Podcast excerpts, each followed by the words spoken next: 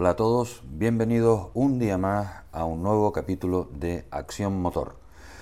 Hoy, como dijimos en el último programa, vamos a seguir desarrollando el tema de las variables que afectan al uso y a la implantación de los coches eléctricos en el mercado.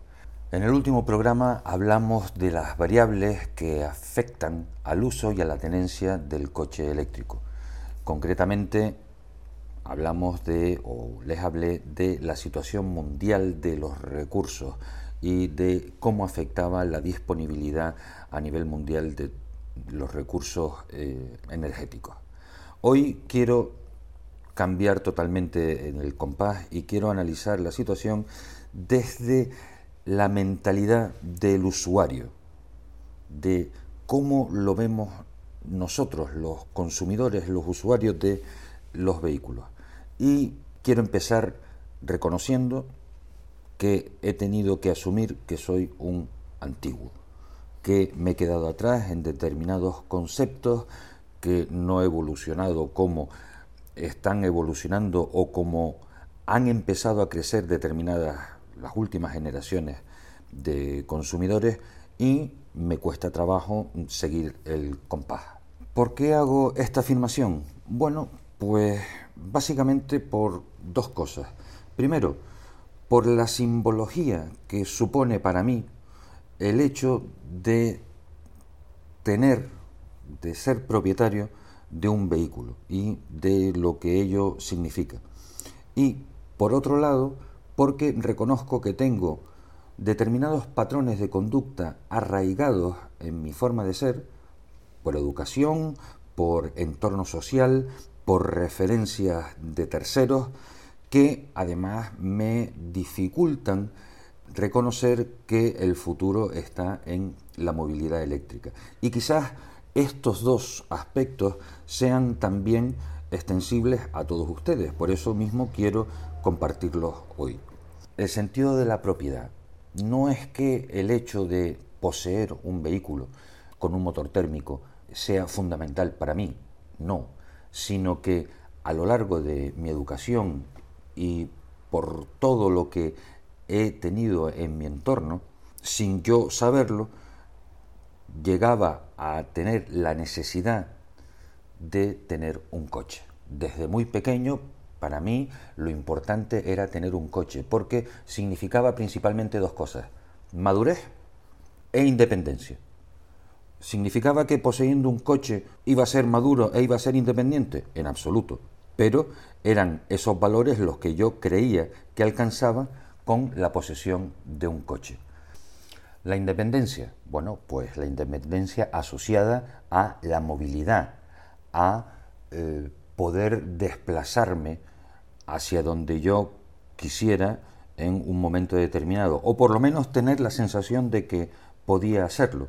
El hecho de ser independiente en términos de movilidad también a esa edad, pues lo que me facilitaba, o creía que me facilitaba, era la sociabilidad, la aceptación y la integración en mi inmediato grupo de convivencia y posiblemente también tenía la idea de que me iba a facilitar el acceso a otros grupos a los cuales yo eh, en aquel momento no tenía acceso. No sabía si la llave para poder acceder a esos grupos era el vehículo, pero por lo menos parecía que de esa manera eh, se facilitaban bastante las cosas. ¿Y llegué yo solo a esta conclusión? No, esta forma de pensar la llevamos viendo, por lo menos en la gente de mi edad, y muchos para arriba, en las películas, en todas las películas, el proceso de iniciación eh, de un adolescente estaba directamente relacionado con la posesión de un coche, en ese acto de celebración, en ese rito de iniciación, de paso de la infancia a la adolescencia o de la adolescencia a la madurez, mejor, eh, la familia le regalaba un coche a su hijo. O, en el caso de que la familia no pudiese regalárselo, pues el hijo o la hija hacía todo lo posible para poder adquirir su primer vehículo. Y ustedes me podrán preguntar ahora, bueno, ¿y todo eso que tú estás diciendo ahora no puede ser también trasladable al vehículo eléctrico? Pues posiblemente sí, y por eso les confesaba hace un momento que mm, soy un antiguo. ¿Por qué? Porque hay factores que yo no veo en estos momentos en el vehículo eléctrico que existían antes en un vehículo con un motor de explosión o térmico. ¿Cuáles son? Pues es muy fácil y discúlpenme ustedes eh, lo primitivo de, esta confesión. Por un lado, la potencia, por otro lado, el ruido, eh, por otro lado, la sensación de mm, control o de dominio que puedes ejercer sobre ese vehículo, todos aspectos muy primitivos, ya lo he dicho y tendré que repetirlo alguna vez más para que no me lo reboten hacia mí, que en el coche eléctrico no lo veo. ¿Por qué? Porque el vehículo eléctrico nace con otra serie de eh, factores principales. Me refiero a la sostenibilidad, a la tranquilidad, al silencio, a la eficiencia. Y esos son parámetros que no son precisamente asociables a un vehículo de combustión.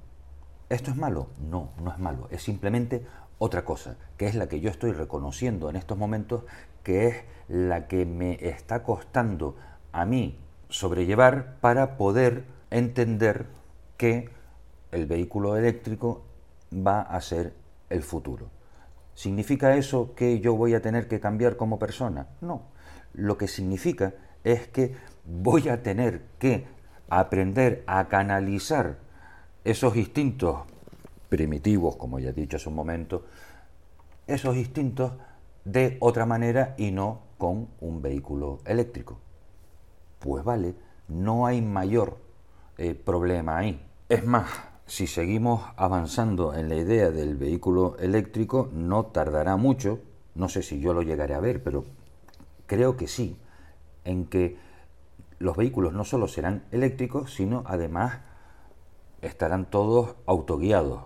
Uno solo tendrá que poner el destino en la consola del coche y será el coche el que se encargue en un principio de un gran porcentaje de la travesía de hacer una conducción autónoma y acabará siendo completamente autónomo, con lo cual la función del vehículo será una función meramente de transporte y dejará de tener asociados esos aspectos eh, que yo les estaba comentando antes.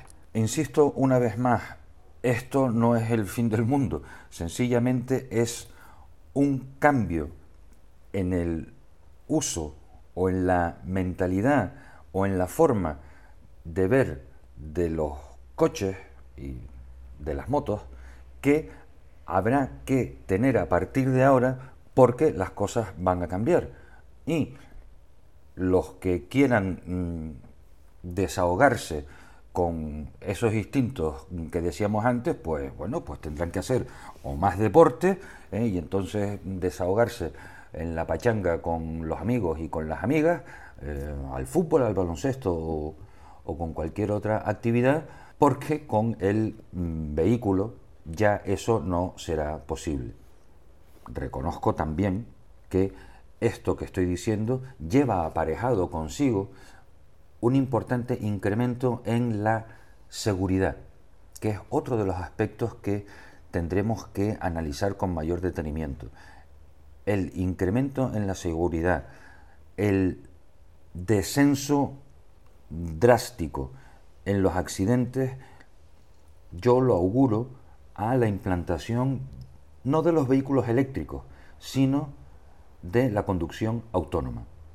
Nos guste o no nos guste, la conducción autónoma se está perfeccionando a pasos agigantados porque si hay algo que tengo claro es que existe por parte de los estados un interés importantísimo de que migremos del motor térmico al motor eléctrico, pero aún más lo es que los usuarios del transporte quitemos las manos del volante. ¿Por qué? Porque en términos generales nuestro nivel de siniestrabilidad es muy elevado y con la conducción autónoma, cuidado, con la conducción autónoma de todos los coches, no solo de unos cuantos, sino de todos, seguro que la seguridad vial aumentaría muchísimo. Apuntado el tema de la, de la seguridad y el otro tema era el de el sentido de la propiedad. Cuando empecemos a separar estos, eh, estas emociones de control, de, de, potencia, de cierto nivel de riesgo al, al volante generado por el manejo de un vehículo de combustión, estoy seguro que también va a empezar a cambiar a medida que seamos más los usuarios de coches eléctricos del sentido de la propiedad. Aquellas personas que, han, que hayan estado en las grandes ciudades, Madrid, Barcelona, estoy seguro que se han dado cuenta del incremento cada vez mayor de coches eléctricos aparcados en las aceras de las grandes ciudades. Pero no solo de coches eléctricos, sino además de un sistema de uso del coche eléctrico. Ya no se trata de alquilar un vehículo para trasladarte unos cuantos días dentro de una ciudad.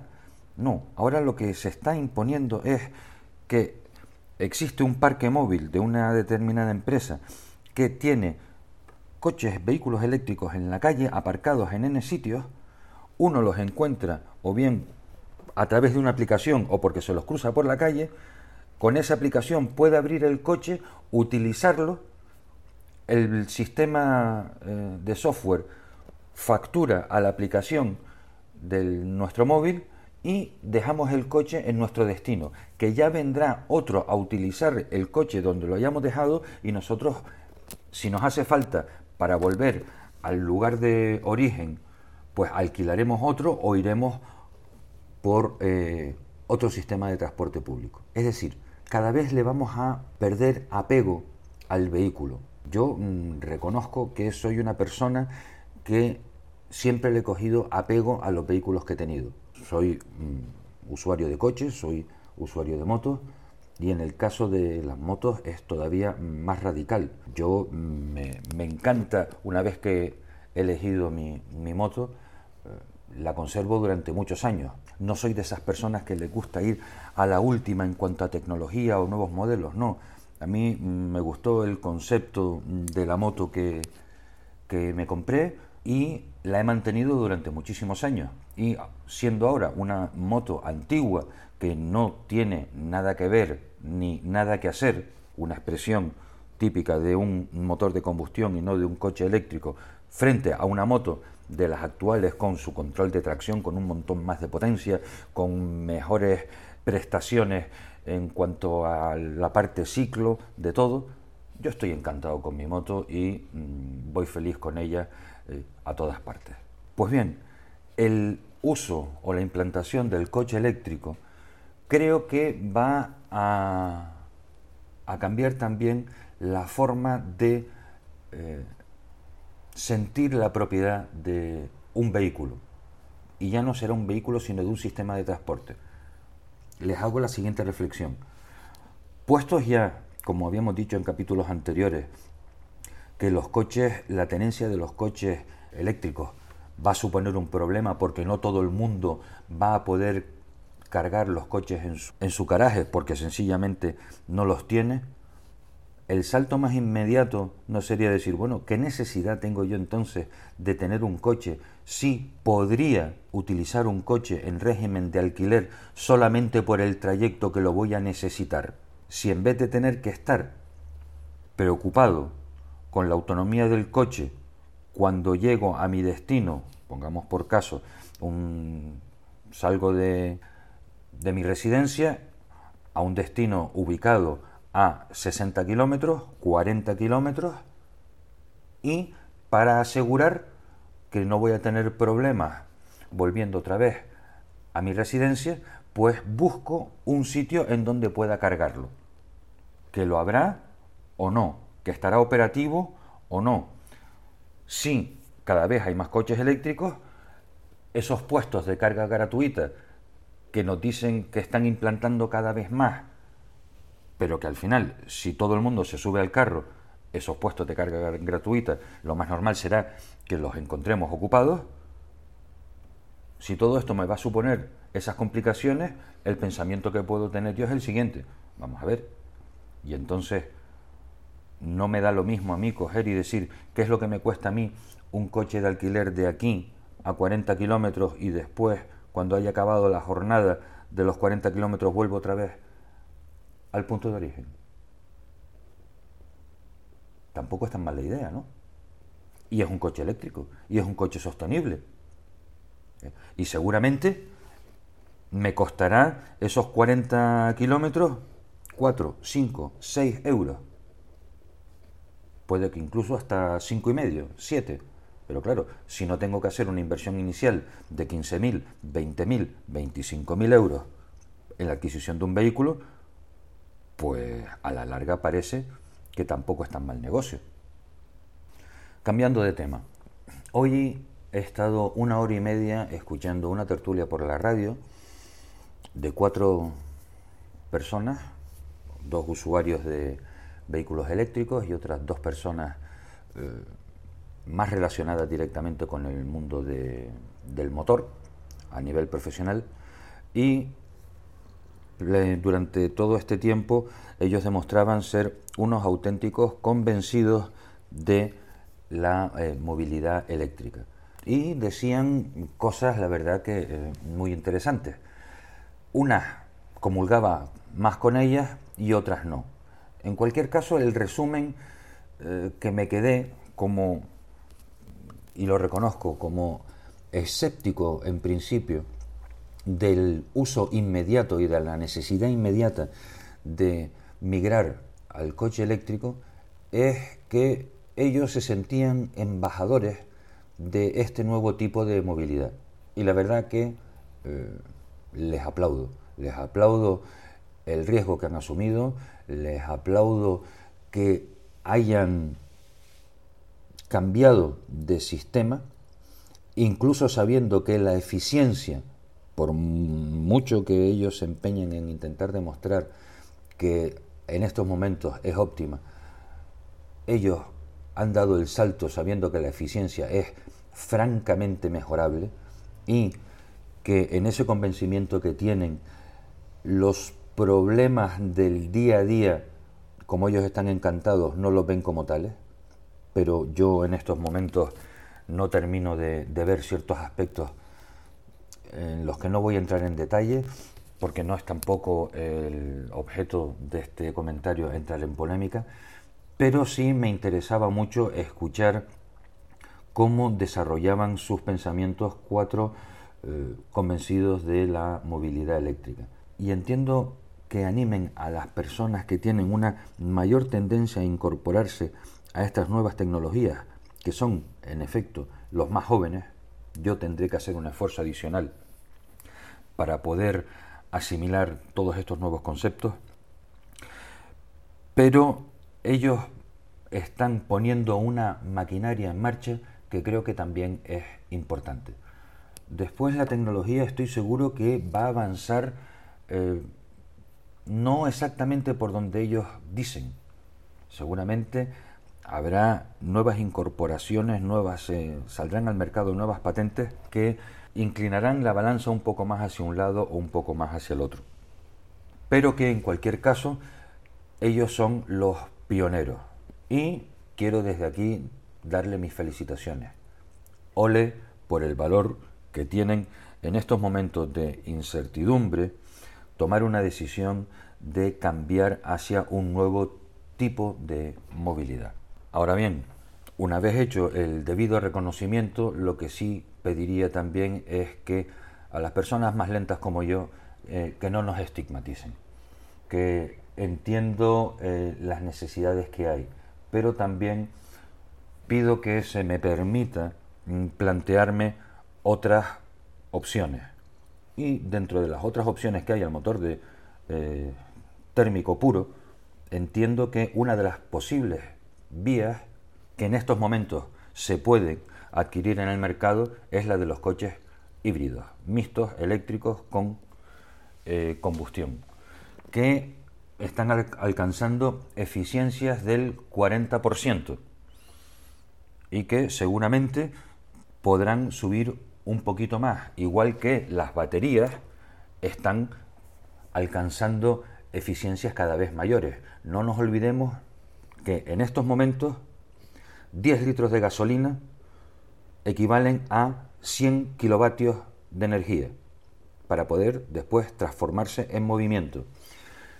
100 kilos de pila o de batería de coche eléctrico rinden 16 kilovatios de energía.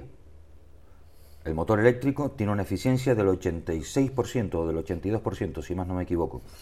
El motor de combustión, como mucho, tiene un rendimiento, una eficacia del 40%. Pero en estos momentos todavía gana el motor de combustión.